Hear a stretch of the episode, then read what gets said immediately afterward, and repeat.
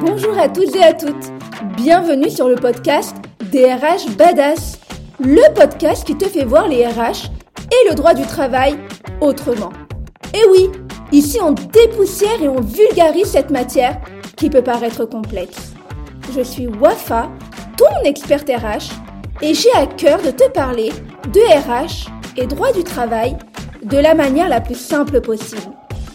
Alors, installe-toi confortablement, on va commencer. Bienvenue à toi qui m'écoutes sur le huitième épisode de DRH Badass. Je voulais commencer euh, cet épisode en vous remerciant. En vous remerciant car vous êtes de plus en plus à écouter ce podcast et j'en suis ravie. Le format commence à vous plaire, euh, vous me demandez également de traiter certains sujets et je suis ravie de pouvoir répondre à vos demandes. Et puis, je voudrais également vous parler d'un événement auquel j'ai participé, le Meetup des podcasteurs, qui a été organisé par Paris Radio Show et lors duquel j'ai rencontré des personnes juste incroyables, des podcasteurs tout aussi talentueux les uns que les autres, avec des sujets mais divers et variés. Il y en a pour tout le monde, il y en a vraiment pour tous les goûts. J'ai pu euh, rencontrer euh, des personnes, mais également des nouveaux métiers. Je ne savais même pas que ça existait. Genre agent de podcasteur, vous voyez le truc. Bref, juste pour vous dire que le monde du podcast a un bel avenir devant lui et j'ai pu le constater lors de cet événement. C'était le premier meet-up des podcasteurs. Il a été une réussite. Et puis on va en revenir au sujet parce que le sujet d'aujourd'hui, euh, je l'ai mûri parce que c'est un sujet qui est venu plusieurs fois sur la table, alors euh, lors euh, de dîners entre amis ou en famille. C'est de l'amitié en entreprise et notamment de l'amitié entre patron et salarié, entre ton N plus 1, ton boss, bref, tu l'appelles comme tu veux. Tu vois, de cette amitié un peu en mode... Euh, parle de notre vie familiale, notre vie sentimentale, de nos amours, nos regrets, nos déboires, nos enfants. On se dit tout. Est-ce possible quand par hiérarchie on entend enjeu de pouvoir et que dans l'amitié on se dit que c'est plus horizontal, plus linéaire? Pour vous en parler, j'ai décidé de parler de mon expérience. Une expérience dans laquelle j'ai été managée. Et donc de cette amitié euh, qui a pu découler. Et pour moi, c'est vraiment une question de personne. J'ai euh, aujourd'hui euh, dans mon entourage des amis qui ont été mes supérieurs hiérarchiques.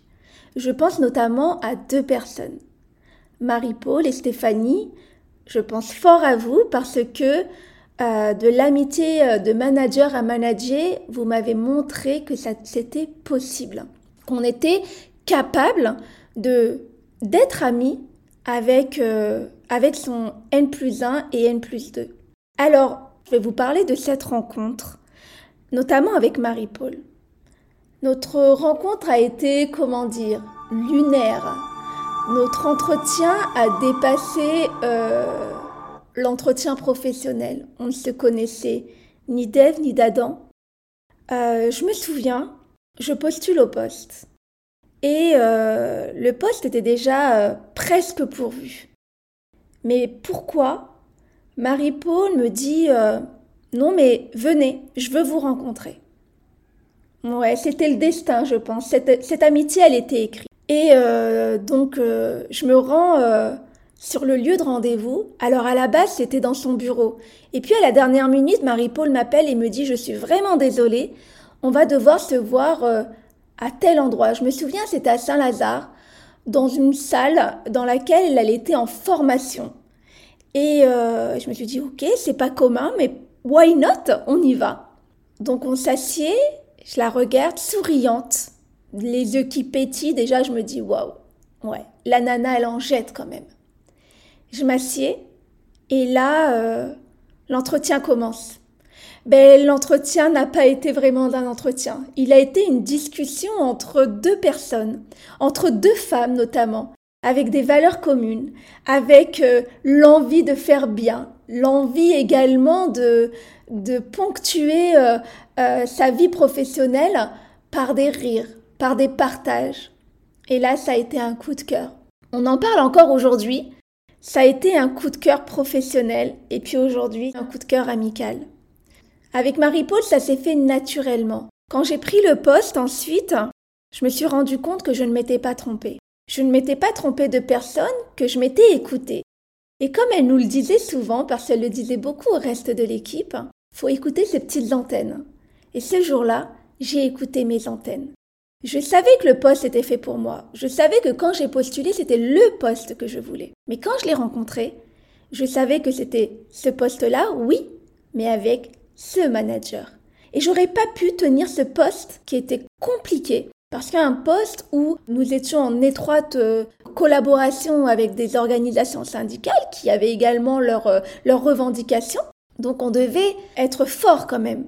On faisait des heures euh, qui pouvaient, qui pouvaient être assez importantes. Et c'est cette amitié qui nous a fait tenir. Pour décrire Marie-Paul, c'est la grande blonde, grands yeux bleus. Elle illumine.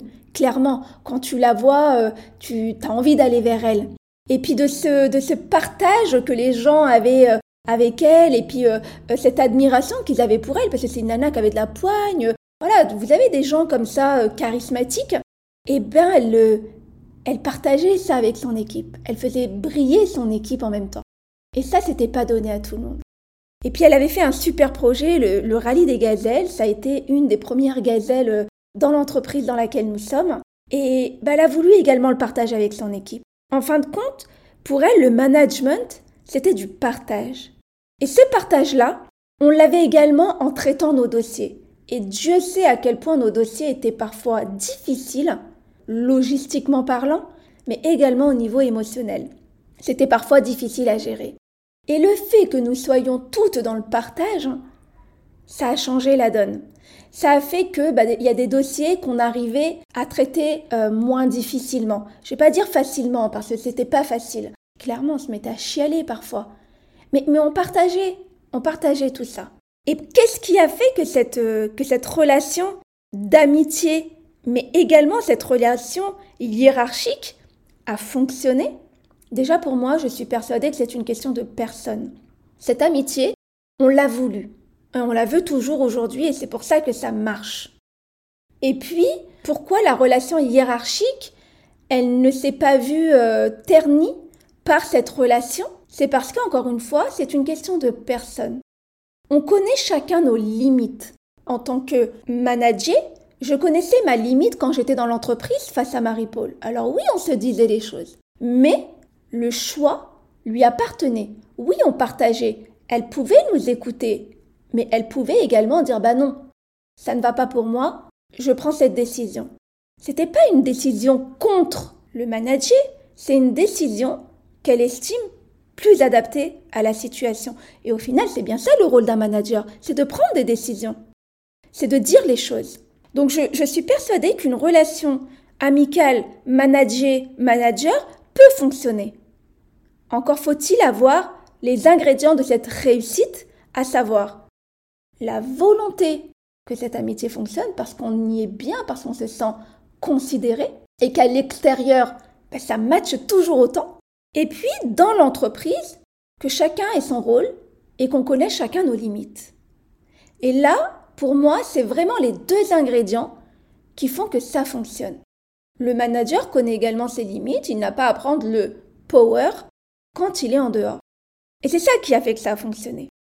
La preuve, c'est qu'aujourd'hui, Marie-Paul n'est plus mon manager, mais par contre, elle est restée mon amie. Alors, elle n'est plus mon manager non pas parce que je ne l'ai pas voulu, hein, parce que clairement, Marie-Paul, si tu écoutes ce podcast, si tu as un poste pour moi ailleurs, avec toi, évidemment, je suis preneuse. Et si on pouvait reformer la même team avec Stéphanie, je suis preneuse également. Mais on a changé de poste, la vie a fait que. Mais notre amitié, elle est là, elle est toujours aussi importante, on se voit, on est présents les unes pour les autres. Comme quoi ça marche. Je suis persuadée que quand on a ces ingrédients, une amitié avec son boss est possible. Alors le seul conseil que je peux te donner, boss ou pas, ne te bride pas. Écoute tes antennes, écoute ton cœur et choisis tes amitiés, non pas selon un poste, une qualification, une hiérarchie, choisis selon tes principes, tes valeurs. C'est comme ça qu'une amitié dure. Et clairement, peu importe pour moi qu'elle soit dans le cadre de la vie professionnelle ou personnelle. Je te dis à très bientôt sur le podcast DRH Badass et en attendant le prochain épisode, je te souhaite de belles amitiés. À très vite.